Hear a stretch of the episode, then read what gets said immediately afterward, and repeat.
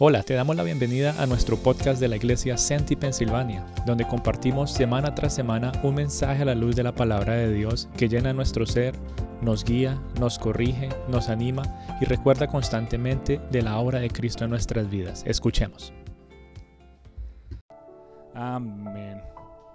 Bueno, mi querida familia, hoy nos encontramos eh, alegres. Bueno, ya está retomando nuevamente eh, nuestra serie del Evangelio de según Mateo.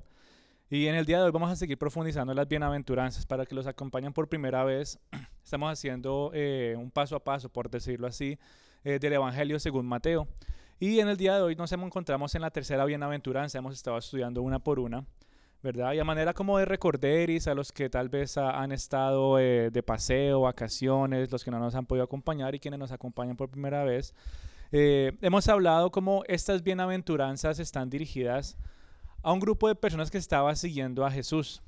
Sí, eran personas que eh, veían a Jesús haciendo milagros, veían a Jesús haciendo sanidades, y ellos empezaban a seguir a Jesús para todo lado. Y de repente nos encontramos en Mateo 5, y dice que el Señor ve a este gran grupo de personas y siente compasión. Él dice más adelante que cuando veía a este grupo de personas, los veía con compasión porque eran como ovejas sin pastor. Él como que veía, bueno, están buscando, por decirlo así, su milagrito, pero hay algo que ellos todavía necesitan, hay algo como que los mantiene todavía vacíos. Y eh, el Señor en toda su sabiduría y en su amor, Él empieza a hablar a cada una de esas necesidades, ¿verdad? A ese vacío, a esa necesidad más profunda que había en sus corazones por medio de su palabra. Jesús hubiera podido haber seguido haciendo milagros, él hubiera podido haber siguiendo así, y lo siguió haciendo, haciendo sanidades, pero específicamente en ese momento él detiene todo y con paciencia Él empieza a hablarles y a explicarles, ¿verdad?, del reino de Dios. En otras palabras, Él entendía que la mayor necesidad de las personas en ese momento, más que un milagro, más que una sanidad, era escuchar su palabra. La mayor necesidad en ese momento era acercarse a la presencia de Dios a través de lo que está escrito en, este, en esta Biblia que nos eh, ha dejado el Señor. Y Jesús entonces empieza mostrándoles como una imagen, ¿verdad? Una imagen muy clara de cómo debería verse la vida de las personas que han llegado a ser parte del reino de Dios. ¿Cómo debe verse la vida de las personas que ahora viven como para Jesús y no como para el mundo? Y empieza entonces a contarles él estas bienaventuranzas, diciéndoles una a una, de manera de recuento, la primera que les dice, bienaventurados los pobres de espíritu, porque ellos, ¿verdad?, recibirán el reino de Dios. Y uno dice, pero ¿cómo así? ¿Cómo así que, que, es bueno que yo me sienta pobre de espíritu? Y realmente bienaventurado es el que se siente así porque sabe que el único que lo puede llenar es Dios. Bienaventurado es el pobre de espíritu porque sabe que el único que lo puede saciar es el Señor. Cuando reconoce que es vacío, que no tiene nada sin Jesús. Y luego les dice en la segunda, dice, bienaventurados los que lloran porque ellos recibirán consolación. Mateo 5, versículo 4, que fue la que vimos la semana antepasada. Eh, y con esto empezamos a ver también, ¿cómo, así que el que llora es una bendición llorar? ¿Cómo, ¿Cómo así? No entiendo. Y Jesús empieza a hablarles con estas palabras, hablando lo más profundo de su ser. Y ellos empiezan a entender, y en el día de hoy cuando las escuchamos, empezamos a entender que estas palabras también impactan nuestro interior y nuestro corazón al entender eh, realmente de manera profunda qué hay aquí adentro. Dice la misma Biblia, engañoso es el corazón del hombre, ¿quién lo conocerá? ¿Quién lo conocerá? Muchas veces no nos conocemos a nosotros mismos y cuando estamos en medio de alguna situación decía, uy, yo no sabía ni me imaginaba que fuera a reaccionar de esa manera. Y al ver este pasaje, bienaventurados los que lloran porque serán consolados, eso nos ayuda a nosotros a ver eh, nuestras motivaciones y nuestras acciones que muchas veces no glorifican a Dios y muchas veces llevan al pecado. En otras palabras, bienaventurados son aquellos que lloran por ofender a Dios, se lamenta uno, no le duele cuando le falla a Dios, pero también es bienaventurado porque es consolado por el perdón del Señor. Y qué bonito es decir, Señor, te fallé, pero Él siempre nos recibe con sus brazos de amor, con sus brazos de perdón y nos anima a llevar una vida en santidad. Pero no solamente los que lloran son los que pecan y se arrepienten, los que lloran también son aquellos que viven como para el Señor y a causa de vivir en la fe son perseguidos, pasan por dificultades y aún en esos momentos ellos serán consolados. Y es curioso ver cómo estas dos primeras bienaventuranzas hablan como de algo deficiente en el corazón del ser humano. Número uno, que está vacío. Número dos, que falla una y otra vez, aunque pues Dios le perdona. Pero esta tercera bienaventuranza nos empieza a mostrar algo positivo que empieza a pasar en nuestros corazones cuando el Espíritu Santo empieza a volver nuestra vida o nuestro corazón en un corazón manso. Y es aquí donde yo quisiera centrarme en el día de hoy. Mateo 5:5 dice, bienaventurados, ¿quiénes? Los mansos, porque ellos recibirán la tierra por heredad. Y con este pasaje yo quisiera que pudiéramos realmente guardarlo en nuestro corazón y tener tal vez grabado en nuestra mente y en nuestra vida dos puntos importantes. Número uno es, ¿quién es y cómo se ve una persona que vive en mansedumbre? ¿Cómo se ve alguien que es manso? ¿Quién es una persona mansa? Y número dos, ¿en qué sentido tú y yo recibimos la tierra por heredad? ¿Qué significa heredar la tierra? Son dos puntos que quisiera que eh, aprendiéramos en el día de hoy. De manera sencilla, la mansedumbre se ve por medio de la humildad, ¿cierto? Creo que lo primero que cuando tú y yo escuchamos de que alguien es manso, lo primero que viene a la cabeza, ah, debe ser alguien humilde, ¿cierto? La mansedumbre también nos habla de alguien que tiene la disposición para hacer las cosas, es una persona que mantiene la calma, es una persona apacible, alguien que es pacífico en todo momento. A eso es lo que se refiere la mansedumbre, como que, ok, a pesar de las situaciones, a pesar del oleaje de los mares, como que bueno, todo está, entre comillas, tranquilo. Y yo pienso que esta es una descripción muy general de muchas personas que nos rodean e incluso eh, de nuestros mismos corazones. Uno se pone a imaginar y dice, bueno, sí, tal vez de pronto yo tengo la disposición para hacer algunas cosas, tal vez mantengo la calma en algunas situaciones, muchas veces soy pacífico, no busco la violencia, no busco todas estas cosas que generan tensión, si soy apacible, soy humilde. Y uno puede ponerse a decir todas esas cosas, pero cuando hablamos de la mansedumbre de la cual el Señor nos está presentando a través de Mateo 5:5, bienaventurados esos mansos, es una mansedumbre que está llamada o nos está llamando a nosotros a ser expresada y que necesita sobresalir aún en los momentos críticos, aún en medio de los momentos más difíciles, aún en medio de la presión es cuando tú y yo estamos llamados a ser personas calmadas, pacíficas, cuando estamos llamados a ser personas humildes.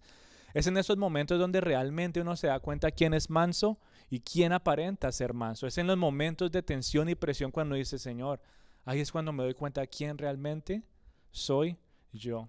Y tristemente en el día de hoy eh, vemos y vivimos mucho de esa realidad. Personas que se presentan como mansos, se presentan como humildes, pero realmente son como ollas a presión que hierven pronto, ¿cierto? Uno, hablando, por ejemplo, de manera personal, uno a veces dice, no, yo estoy bien, ta, ta, ta.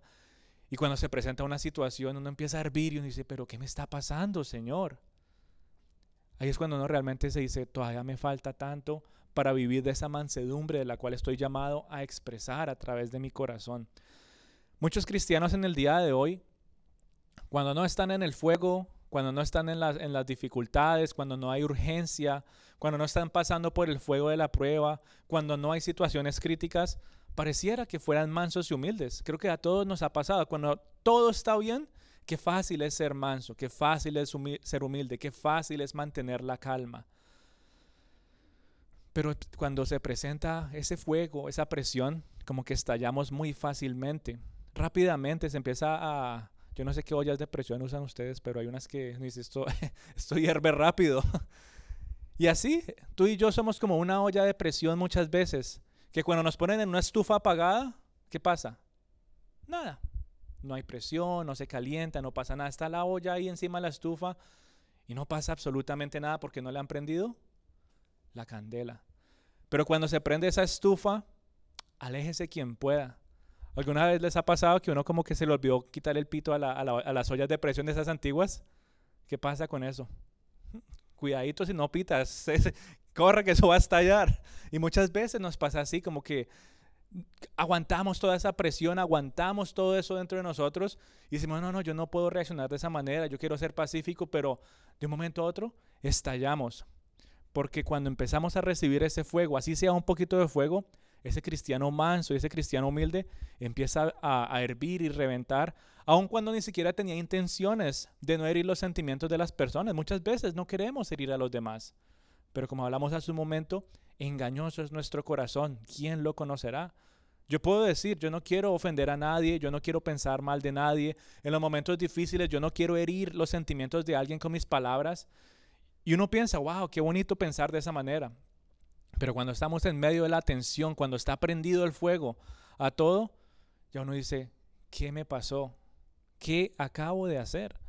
Y empezamos a hervir y a hervir, a hervir. Los comentarios más sencillos empiezan a volverse como insultos o indirectas cuando la otra persona simplemente está hablando y uno dice, ok, Señor, dame un poquito de paz, necesito refrenarme un poco, porque todo lo que estoy escuchando lo estoy tomando de manera negativa. ¿Qué pasa? No hay mansedumbre en nuestro corazón. Pero si nadie dijera nada, si nadie nos molestara, si no hubiera ninguna dificultad, si no hubiera ninguna aflicción en nuestras vidas, yo creo que todos seríamos los más amables y los más mansos del mundo. Nos suele pasar cuando no hay presión. Todos somos bonitos, todos somos hermosos, todos nos vieran como, wow, mira, qué tranquilo eres. Pero cuidadito nos conocen en los momentos difíciles. Ahí sí como que se esconde y que no me vean y que no me conozcan cuando estoy en medio de esa situación. Y Jesús les está hablando a este grupo de personas que lo estaban siguiendo y aunque estaban sanos físicamente, aunque estaban recibiendo sus milagros, por dentro cómo estaban.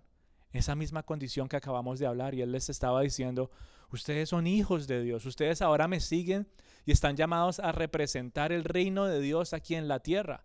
Como dándoles a entender, si ustedes me siguen, ustedes no pueden ya estar viviendo en iras, ya no pueden estar viviendo em, hiriendo los sentimientos de las personas, ya tienen que ser personas mansas y humildes de corazón, tienen que ser amables, no se pueden molestar con las cosas aún las más complicadas. Y eso es lo que nos referimos cuando hablamos de ser bienaventurados cuando somos mansos. Se refiere a, estar manso en medio de la presión y en medio de las dificultades. Y solamente tú sabes cuáles son aquellas situaciones que te hacen perder los estribos. Solamente tú sabes cuáles son aquellas situaciones que te hacen hervir. Y es necesario, mi amada familia, buscar esa mansedumbre en esos momentos. Yo no sé qué te hace hervir a ti, pero en algún momento es cuando nadie más lo ve, aparece algo y uno empieza a sentir esa candela y dice, pero ¿qué me está pasando? En ese momento, ve a los pies del Señor. Señor, ayúdame a controlar mi carácter porque estoy a punto de estallar. Ayúdame, Señor, porque estoy a punto de decir palabras que van a lastimar a las personas que me están rodeando. Ayúdame, Señor, a controlar mi carácter porque mis acciones, mis actitudes, mis miradas están a punto de ofender a la persona que me ama. Y ahí es en esos momentos cuando nos damos cuenta que tenemos que doblegarnos a la presencia del Señor, pues aún nuestro carácter necesita ser formado por Él. En nuestras propias fuerzas no podemos, y ya lo hemos tratado, en nuestras propias fuerzas nos, nos damos hasta lo máximo, Señor, yo quiero tratar, yo voy a hacerlo, yo voy a ser bueno, amable, pero de repente estallamos y dice, ¿qué pasó? Bueno, no dependíamos de Él. Es como si Dios nos hubiera dado a nosotros una medida de mansedumbre, pero tú y yo necesitamos seguir buscando constantemente de esa mansedumbre, dejando a un lado el orgullo, sometiendo nuestras vidas a la palabra de Dios para que nuestra actitud hacia los demás sea un reflejo del amor de Cristo que Él tuvo por nosotros. Así es como Él quiere que tú y yo vivamos, que seamos un reflejo de gracia, de amor, de misericordia y de perdón, aún con las personas que nos rodean. Yo les pregunto a ustedes, ¿será que es fácil tratar en nuestro día a día con todas las personas que nos rodean?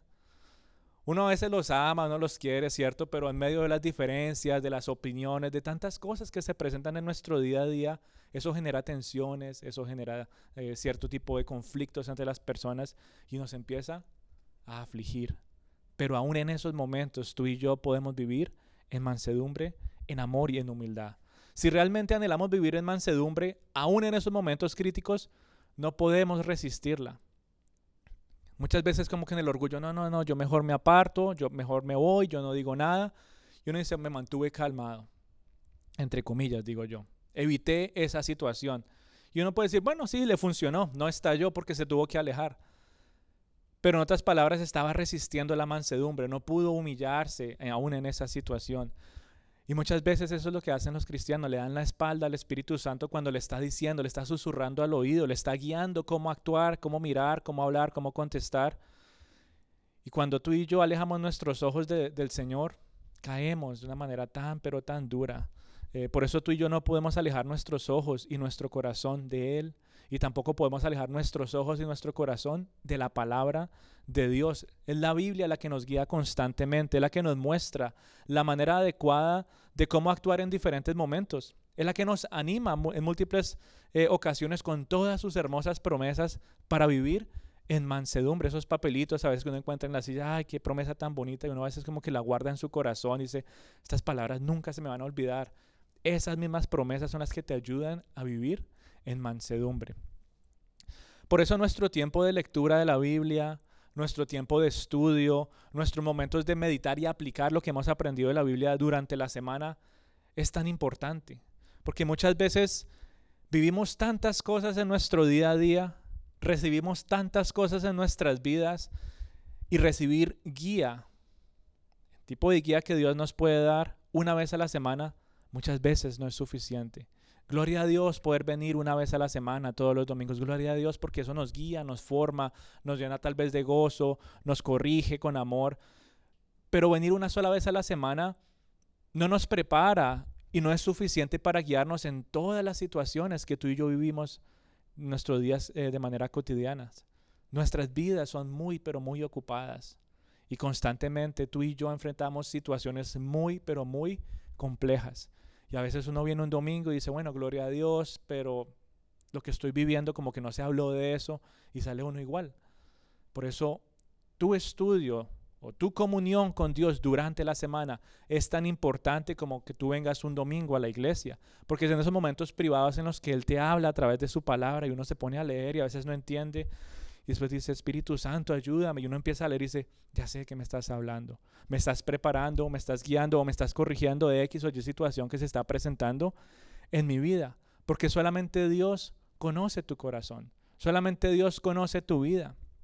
Solamente Dios conoce las situaciones que se presentan en, eh, esos, en esos momentos tan ocupados que tú vives que ya uno dice, ¿qué voy a hacer? Dios sabe qué tienes que hacer. Y por eso estamos llamados a, a rendirnos solamente ante Él, a depender de su guía, a depender de su guía hasta para controlar nuestro propio carácter, imagínese usted. Y es algo que tenemos que hacer constantemente, constantemente. Porque nuestro carácter, eso es como una montaña rusa, ¿no? A veces uno está bien, a veces uno está bravo, a veces uno está iracundo, a veces uno es la persona más apacible del mundo. Y dices, ¿qué le pasa? porque no, es no tiene templanza, porque no es una persona mansa en todo momento. Porque pues así somos. Nuestro corazón tiene muchas emociones y dependiendo de la situación que nos pongan, vamos a parecer una montaña rusa. Pero cuando tú y yo estamos en la presencia de Dios constantemente buscando de su guía, buscando de su palabra, ya no va a ser una montaña rusa, sino va a ser un caminito derechito, sin huecos ni nada, no acomoda y dice, ay, gloria a Dios, sí está orando en mi carácter. Así que ya con esto en mente, a manera de contexto, y ya entrando en materia, una persona mansa es entonces aquella que se somete a Dios. Una persona mansa es aquella que depende completamente de la palabra de Dios y es una persona que puede controlar sus reacciones, que lo puede detener, ya hay dominio propio y dice, yo ya no voy a hablar de esa manera, yo ya no voy a mirar de esa manera, yo ya no voy a reaccionar de esa manera. Hay control, pero tiene que haber sometimiento a Dios y búsqueda de su palabra. Y esa fortaleza de carácter solamente proviene de la confianza que tú y yo ponemos en Dios, de la dependencia que tú y yo tenemos en Él. En nuestras propias fuerzas uno trata y va bien, pero como que a veces se nos chispotea. Como que, uy, se me saltó el taco. Y lo estaba uno haciendo en sus propias fuerzas y va bien. Pero a Dios no se le salta el taco. Al Espíritu Santo no se le chispotea. Al Espíritu Santo no, no tiene sorpresas. Él nos conoce y sabe cómo vamos a reaccionar y nos ayuda a refrenar la lengua, nos ayuda a actuar y reaccionar de una manera adecuada. Porque Él no es como nosotros y ahora habita en tu corazón. Habita en nosotros y lo necesitamos.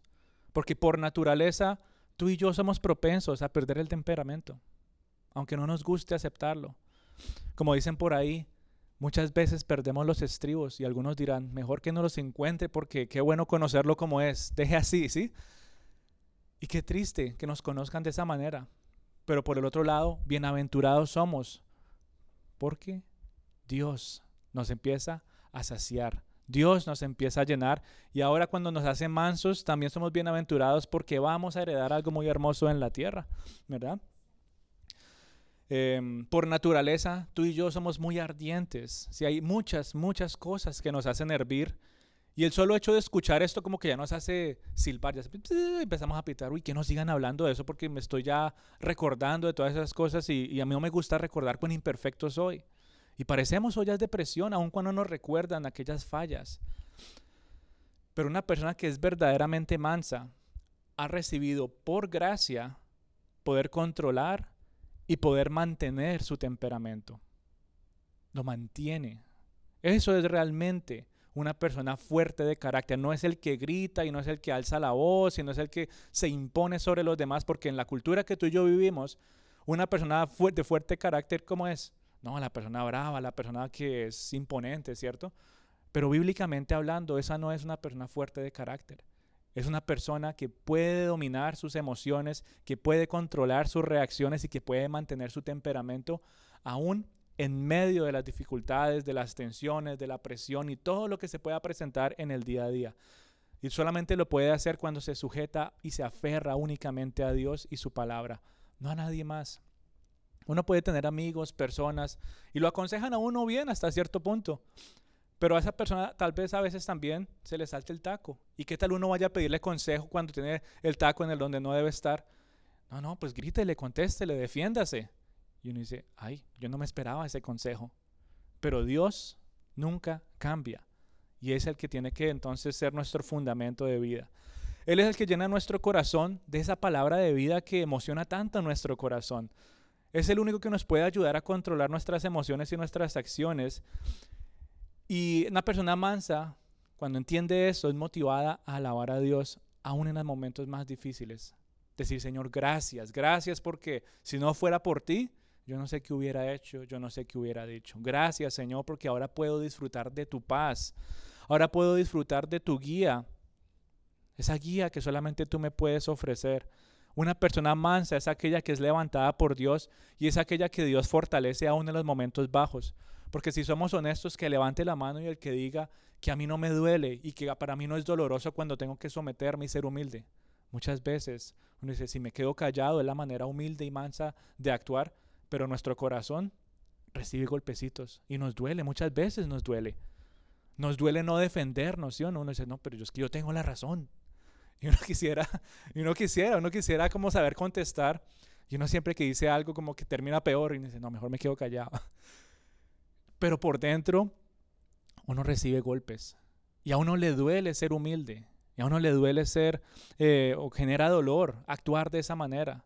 Pero qué hermosa la palabra de Dios que dice que cuando tú te mantienes manso y humilde, aún en medio de ese dolor, Dios te va a fortalecer y te va a levantar. Qué hermosa la palabra de Dios que nos muestra cómo los verdaderos que son mansos y los que son humildes son hermoseados por la salvación, dicen los salmos.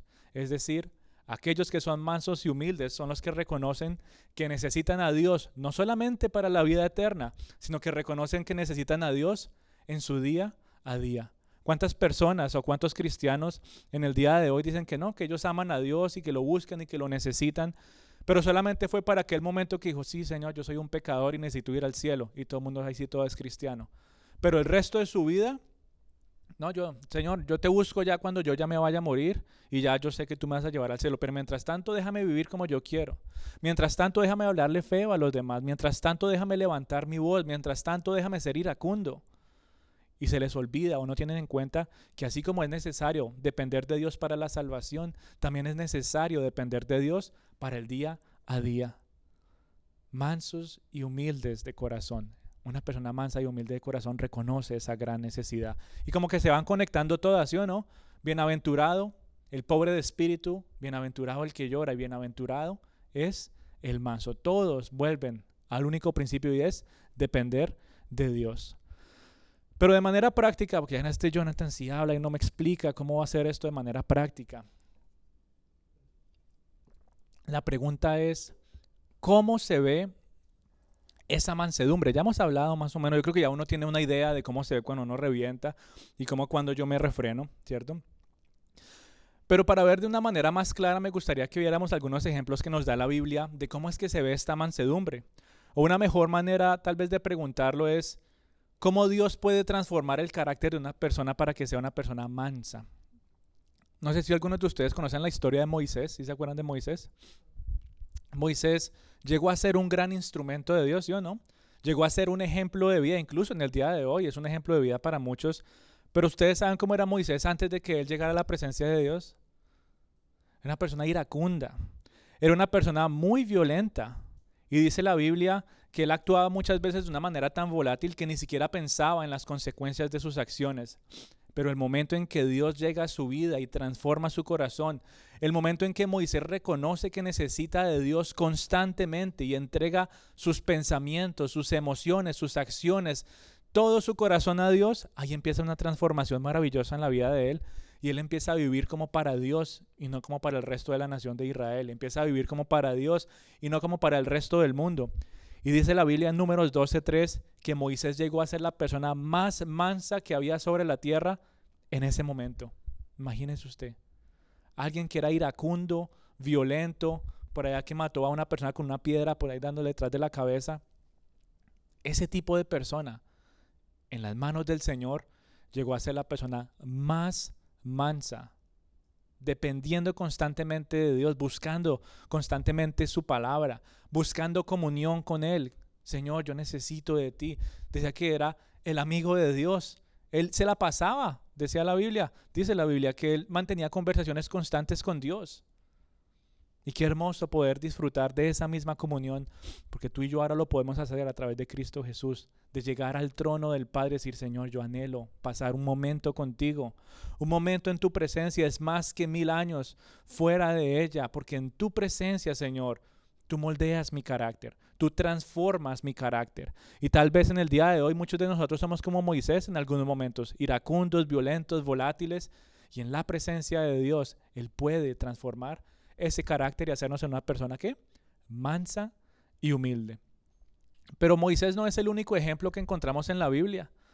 Está también el apóstol, eh, bueno, el discípulo Juan, el discípulo de Jesús, y con su hermano, los pescadores que llegaron a ser apodados los hijos del trueno. Imagínense ese apodo. ¿Cómo sería el carácter de estas personas? Ese, eh, ese es el hijo del trueno. Hmm, ¡Qué susto! Y yo recuerdo una historia que nos narran los evangelios. Dice que ellos iban caminando, ¿verdad? Iban camino a Jerusalén y que iban a cruzar por Samaria. Y Jesús va con ellos, ¿verdad? Los discípulos van adelante. Y llegan los samaritanos y le dicen, no, qué pena, pero ustedes no pueden pasar por acá. ¿Y sabe qué dice Juan y su hermano?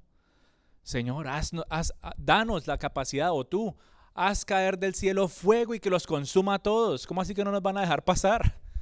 Y Jesús los mira y les dice, ¿ustedes no han entendido? Que yo he venido a salvar el mundo y no a traer perdición. Yo anhelo que todos sean salvos. Y este mismo grupo de personas, y en específico Juan, este discípulo que era de un carácter tan duro, imagínense esa manera de contestar, como manejar pasar, que caiga fuego del cielo y los consuma, pero ya. Y Jesús le dice, no, no, así no son las cosas. Yo soy manso y humilde de corazón. Y ahora tú vives conmigo, ahora tú estás aprendiendo de mí, así no se hacen las cosas.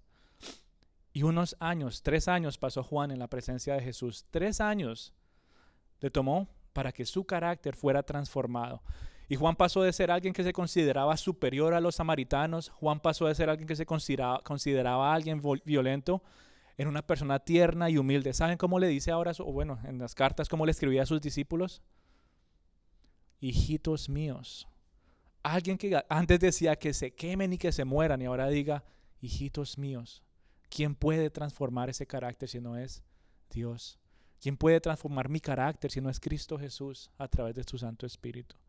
Y así hay muchos otros ejemplos. Por ejemplo, el profeta Jeremías es un muy, muy buen ejemplo de una mansedumbre en práctica. Era el profeta de la nación de Israel en un momento y Dios lo enviaba a este hombre a hablar a los necios eh, de Israel que estaban en malos caminos y una y otra vez, ¿sabe qué hizo el pueblo con este hombre? Se hizo oídos sordos y cuando él compartía su mensaje, lo golpeaban, lo metían a la cárcel, le daban muy poquita comida y después en sus últimos años ni comida le daban. Y en un tiempo lo sacaron de la cárcel. Usted molesta mucho, Jeremías. Usted habla mucho. Cállese. Ya no queremos escuchar más de lo que usted nos quiere decir. Ya no queremos escuchar el mensaje de Dios. Ya no queremos saber nada de ese amor y esa esperanza y ese perdón que usted habla. Cállese. ¿Y sabe qué hizo Jeremías? Manso y humilde. No reaccionó con violencia. A tal punto dice que estos hombres lo miraban y dice que lo arrastraron a una cisterna y lo metieron ahí a una cisterna con lodo y quién sabe qué más allá había en esos pozos en ese lugar. Pero en su mansedumbre, Jeremías nunca se quejó. Jeremías nunca ofendió a sus opresores. Jeremías nunca dejó de hablarles de la palabra de verdad. Él hubiera podido haber dicho, ah, me van a tratar así. Entonces yo mejor me quedo callado y ese mensaje que Dios me ha dado, que se quede solo para mí. Pero en su mansedumbre, Él se compadecía por la condición de los demás. Y nunca, nunca Jeremías dejó de depender de Dios. Por eso él constantemente era animado por Dios. Dios le hablaba una y otra vez. La Biblia dice en Jeremías, uno le dice, y la palabra de Dios vino a Jeremías, y Dios le dijo a Jeremías, y habló el Señor con Jeremías, y dice, este hombre, ¿cómo hablaba tanto con el Señor? Y algo que nos deja para guardar en nuestro corazón es que una persona mansa habla constantemente con Dios. La pregunta para nosotros es, ¿cada cuánto levantamos el teléfono y decimos, Señor, quiero hablar contigo? ¿Cuántas veces tú y yo buscamos esa comunión con Dios? ¿O esperamos solamente al domingo y ya, bueno, que me hablen un poquito y yo medio escucho más o menos? Día a día tú y yo necesitamos esa comunicación con el Señor papá, yo necesito de ti, necesito desesperadamente de tu palabra, de tus promesas y de tu guía. Y todos esos ejemplos entonces de Jeremías, de Moisés, de Juan, como que empiezan a hacer contraste con tu vida. Y nos hace pensar, bueno, cuántas veces he actuado de manera violenta, tal vez no física, pero sí verbalmente. Cuántas veces con mis palabras he destruido corazones, aun cuando esa no había sido mi intención. ¿Cuántas veces me he sentido superior a los demás? ¿Cuántas veces he dejado que el orgullo tome control de todas las situaciones? Y cuando te defiendes como que ya no quieres que te ataquen más y haces cualquier cosa para obtener la victoria a cualquier costo. No, yo quiero ganar. Y poco a poco vas olvidando que tú puedes dominar tu temperamento. Se nos olvida. Olvidas que tienes un llamado a vivir en mansedumbre. ¿Cuántas veces el profeta Jeremías no se hubiera podido defender? Él tenía con qué. ¿Cuántas veces no hubiera podido vengarse? ¿Cuántas veces no hubiera podido actuar también con violencia y rencor? ¿Cuántas veces no se hubiera podido considerar superior a los demás porque como a él era el que Dios le hablaba? Pero también en el otro extremo, ¿cuántas veces Jeremías no hubiera podido criticar a Dios? ¿Cuántas veces no hubiera podido cuestionar las decisiones del Señor? ¿Y cuántas veces no hubiera podido rebelarse y dejar a un lado su comunión con Dios. ¿Sabe qué, Señor? Yo me voy de aquí porque vengo a usted, le hablo y vea lo que me pasa. Y muchas veces los cristianos viven de esa manera. Señor, vengo a la iglesia, oro, te busco y mire lo que me pasa. Pero Jeremías no cedió a esa tentación, sino que él perseveró en la presencia de Dios porque él sabía el llamado, él entendía el llamado que tenía. En su mansedumbre, él se sentía lleno, él se sentía satisfecho, aún en medio de las aflicciones que vivía, porque sabía que Dios estaba en control. Dios es soberano y él lo entendía. Así que una persona mansa se siente satisfecha con lo que tiene. En lugar de irritarse, en lugar de sentirse ansioso, afanado, en, en, lugar de buscar la codicia, en lugar de airarse, una persona mansa se mantiene contenta, se mantiene agradecida por lo que Dios le ha dado. Una persona mansa aprende a vivir en perdón, en amor y en misericordia en lugar de venganza. Esa es la manera de actuar una persona mansa. Hace unos días leía la historia de un hombre en Inglaterra. El señor se llamaba eh, Deering Y era un señor que amaba a Dios, ¿verdad? Él amaba constantemente compartir a las personas de, de, la palabra de Dios. En cualquier lugar, él se iba a caminar, se metía a cualquier lado y él empezaba a compartir a las personas. Eso es para lo que él vivía. Y estaba leyendo la historia y decía que en un lugar él fue a sentarse en un restaurante a comer y a compartir con estas personas la palabra de Dios mientras comían. Eh, y él, amoroso, compartiendo la bondad de Dios, dice que de repente pasó un tipo y lo miró comiendo, agarra una cerveza y se lo echó en la cara. Y él saca su pañuelo, se limpia la cara, la pone en la mesa y él sigue hablando como si no hubiera pasado nada, sigue comiendo, sigue tranquilo, ¿verdad? Después pasa el mismo tipo por segunda vez y ya no le, da, no le manda una cerveza en la cara, sino que empieza a gritarle con vulgaridades y blasfemias. Y ante todo eso este hombre todavía no reaccionaba y pacientemente seguía compartiendo el amor de Dios a los que estaban en la mesa. Y ya terminada la noche, dice que él sale de este restaurante, este hombre sale detrás de él y ya cuando están en la calle, él dice que le golpea la cara tan fuerte que le hace perder los dientes, son unos dientes, dice la historia. Y este siervo del Señor, adolorido, porque a quien no le duele un puño en la cara, dice que saca el mismo pañuelo con el que se limpió la cerveza, se limpia la sangre, se la guarda, mira a este hombre con compasión levantándose y con ternura le dice, tú puedes golpearme y romperme todos los dientes que tú quieras, pero solamente permíteme que te hable del amor de Dios. Solamente permíteme que te pueda compartir de la esperanza para tu alma para que seas salvo. Y dice que este hombre violento cayó postrado ante Dios, quebrantado totalmente ante una mirada tierna, ante la compasión, ante la mansedumbre que este siervo de Dios estaba manifestando. Y así podríamos dar muchísimos ejemplos de personas que de manera práctica han expresado la mansedumbre, pero el mejor y el más perfecto ejemplo es el ejemplo que ha dado Jesús. Nuestro amado Jesús es el perfecto ejemplo de mansedumbre. Dice Isaías que Él se humilló a sí mismo, que Él no abrió su boca y como cordero fue llevado al matadero que como oveja al trasquiladero no abrió su boca. Y Jesús es el único que es manso y humilde de corazón y no tiene, no tiene comparación alguna. Jesús que cuando fue maldecido, Él no respondía con maldición. Que cuando padecía en esa cruz, no amenazaba, sino que entregaba su causa a Dios. Aún en los momentos más difíciles, aun cuando Jesús ya no tenía casi fuerzas y le costaba decir palabras, sí, le dolía decir, generar un sonido con su boca. Su mansedumbre nunca menguó y en amor, aunque le costaba hablar del dolor y la aflicción física que estaba viviendo, él expresa su mansedumbre con unas palabras tan hermosas que es, Padre, perdónalos, porque ellos no saben lo que hacen. Esa es la mansedumbre de Jesús, que lo llevó al madero a pagar por nuestros pecados y a encontrar salvación y es en Él donde está nuestro gozo y nuestra esperanza, pero también en Él es nuestra motivación y guía para vivir de esa manera. Así que si tú has nacido de nuevo, es decir, si tú te has arrepentido de tus pecados y has recibido a Jesús en tu corazón como Señor y Salvador, ahora vivir en mansedumbre no es una opción, sino es un llamado a seguir. Es algo que necesita ser ya parte de mi vida. Es algo que no podemos resistir, sino que debemos buscar constantemente Em, porque es algo que necesitamos en nuestro día a día. Con eso en mente, mi amada familia, ¿cuál es entonces el sentido de heredar la tierra? Si ya hemos visto de manera grande qué es ser una persona mansa, quién es una persona mansa, qué significa heredar la tierra. De manera inmediata, es decir, en el día de hoy tú y yo podemos disfrutar de ciertas bendiciones mientras estamos en este mundo, ¿sí o no? podemos disfrutar de la paz, podemos disfrutar de la armonía con los demás. Más o menos eso es a lo que se está refiriendo de heredar la tierra, pero en un plano físico y en el día de hoy, pero también no, nos habla de heredar la tierra en un plano espiritual que ya vamos a ir viendo. Pero en el día de hoy tú y yo podemos disfrutar de lo que tenemos y estar agradecidos, estar felices. Eh, y no tenemos que irnos muy lejos. Imaginémonos a dos personas, eh, tal vez yendo del trabajo a su casa, una persona es mansa y la otra persona es orgullosa.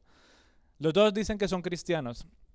Y la persona cristiana orgullosa llega a su casa después de un largo día de trabajo y dice, Señor, gracias por estos alimentos. Y se sienta así como uno, cuando uno se sienta a orar por los alimentos. Señor, gracias por lo que tú me has dado, por lo que va a consumir, que me haga buen provecho. Y cuando abre sus ojos y ve en su plato, se queja y dice, ¿y otra vez lo mismo? ¿Otra vez carne? ¿Y para completar fría y picante? Una persona orgullosa que dice que es cristiana. Pero llega la persona mansa, que es cristiana también, y pasa por el mismo largo día de trabajo, ¿verdad? Llega a su casa, da gracias por sus alimentos, y él abre sus ojos y enfrente en su plato ve, no sé, una papa y tres frijoles. No había nada más para comer ese día. Y se alegra y lo disfruta. Y uno empieza a ver la diferencia, quién hereda la tierra. Es decir, quién disfruta de las verdaderas bendiciones porque esta persona mansa y humilde estaba satisfecha y agradecida en Dios. Heredar la tierra, mi querida familia, empieza con cosas tan pequeñas como esas que acabamos de hablar, donde no hay quejas, cuando entendemos realmente que Dios suple y, heredamos realmente lo que necesitamos para, para vivir. Ahí es cuando hay tranquilidad, ahí es cuando hay paz de saber que Dios nos sustentará. Claro que en algunos momentos van a ver, nos sentimos cortos, ya sea física, emocional o financieramente. Y aún en esos momentos, una persona mansa sabe que todo lo que tiene es suficiente. Es decir, ha heredado lo que necesita para vivir en paz y en amor. Porque Dios es nuestro sustento. Una persona mansa es la que se alegra por los demás. Em, y de cierta manera, eh, esta bendición también es heredar la tierra. porque yo no sé, uno, uno como que da gracias por los demás. Eh, una persona mansa, por ejemplo, no tiene carro y le toca caminar para arriba y para abajo y se cansa. Los que les ha tocado caminar, uno se cansa de caminar ya en algunos momentos porque no tiene medio de transporte por X o Y motivo. Y aún en medio de esas dificultades, una persona mansa es la que dice, Señor, gracias por todos aquellos que están pasando por allá en carro porque no tienen que sufrir lo que yo estoy sufriendo. Tal vez el vecino trabaja igual que tú, pero gana doble o incluso triple y están en la misma compañía, en el mismo trabajo y en el mismo vecindario.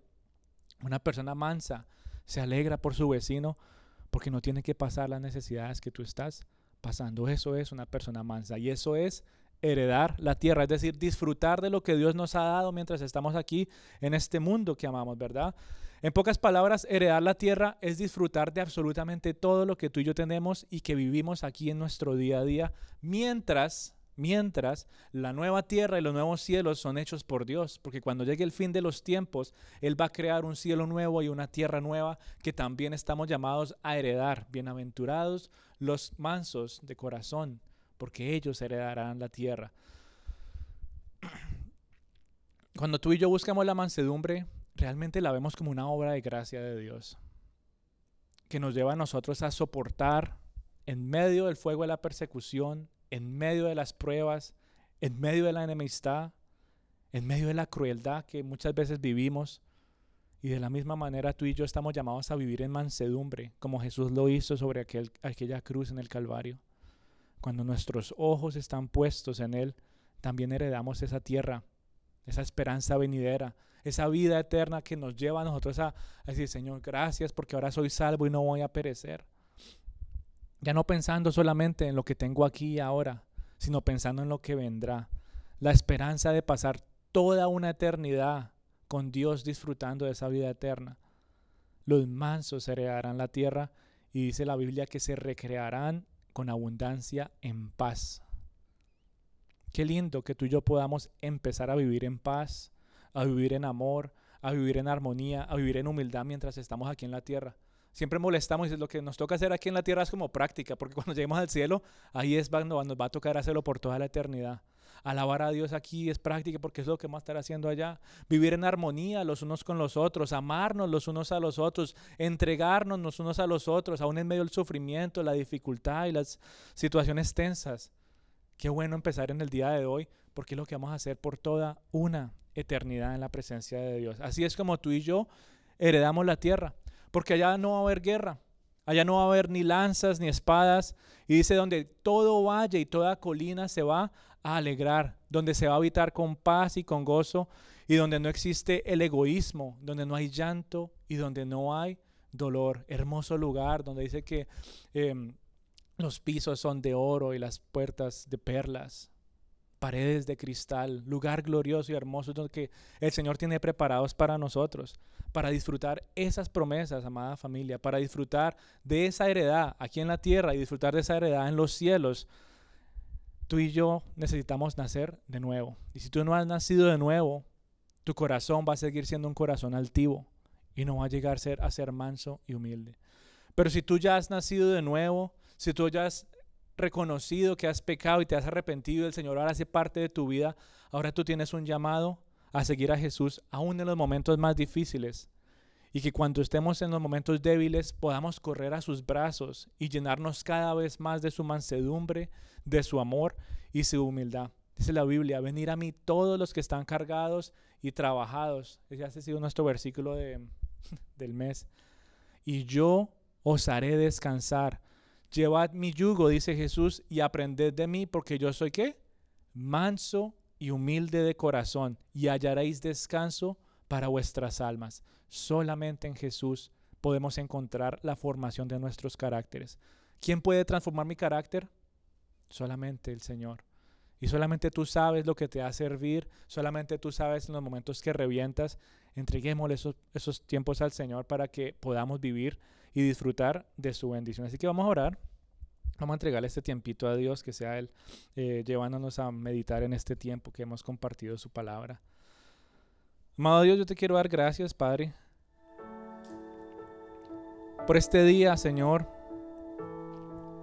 en el que puedo abrir mi corazón a ti, Rey Celestial. Gracias te doy, Señor, porque has hablado mi vida, porque tú has visto mis condiciones, Señor. Porque tu palabra, Señor, es ideal para mí. Pues no hay nada más, Señor, que hable de manera tan real y tan concisa a muchas situaciones que vivo en mi día a día, Señor. Yo te quiero dar gracias, Padre, por hablarme con gracia, con ternura, Señor, por corregirme en algunas cosas que todavía necesito entregarte a ti. Y aquí estoy, Señor, buscando depender de ti, Señor. Ahí donde tú estás y tal vez te has encontrado en alguna situación de estas que ha causado tensión, que ha destruido relaciones, que te ha causado mucho dolor y ahora estás viviendo esas consecuencias, acércate a la presencia de Dios. Dile, Señor, aquí estoy, pidiéndote perdón, pero también, Señor, pidiendo que seas tú arreglando y sanando cada herida, cada cosa que yo haya dañado y destruido, cada emoción, cada pensamiento, cualquier cosa, Padre Santo, que yo haya dañado, que seas tú, amado Señor, obrando en estas vidas y en estos corazones, para que tu obra, Señor, se siga haciendo. Gracias te damos, Señor, porque nos ayudas a disfrutar de esa heredad que tú tienes para nosotros allá en el cielo. Pero anhelamos disfrutar de tus bendiciones aquí mientras estamos en la tierra. Pues ya estamos cansados de vivir en guerra, Señor, en discordia. Ya estoy cansado, cansada, Señor, dejar que mis emociones se lleven lo mejor de mí. Ya estoy cansado, cansada de hervir en los momentos más sencillos y decir qué ha pasado con mi temperamento, Señor. Hoy vuelvo a tu presencia y te lo entrego. Señor, para que me hagas esa persona que tú quieres que yo sea. Padre Santo, pon nuevamente en mi corazón esa sonrisa, Señor, que me identificaba. Pon en mi vida, Dios Todopoderoso, esa manera de actuar, de mirar, de pensar, que me identificaba de una manera tan especial como tu Hijo. Padre Santo, ya no quiero seguir viviendo con un corazón duro y con un corazón necio. Hoy vengo a tu presencia, Dios Todopoderoso, a depender de ti. Jesús. Necesitamos ser como tú. Pues sin ti, Señor, nada soy. Como el tuyo. Dile, sin ti, Señor, mi corazón es vacío. sin ti mi carácter es tosco. Pero contigo, Señor, haz mi carácter. Puedo ser manso y humilde de corazón. Más como el tuyo. Contigo puedo vivir en amor, Señor, en perdón y misericordia. Por eso quiero ser como tú, Señor. Jesús. Haz mi carácter. donde estás, dile Señor, gracias porque puedo tener esa comunión constante contigo. Puedo hablarte en esos momentos. Quiero disfrutarlos y aprovecharlos, Señor. Para hablarte, Señor, para abrir mi corazón y contarte lo que me aflige, Señor, lo que me duele, lo que me incomoda, Señor, en mi día a día. Solamente tú sabes, Señor, aquellos momentos en los que mi corazón, Señor, se rinde y no quiere andar más. Señor, situaciones difíciles y complicadas que ponen el fuego en mi vida. Pero hoy quiero, Señor, venir a tu presencia. y morir a mi viejo hombre. Haz mi carácter más como el tuyo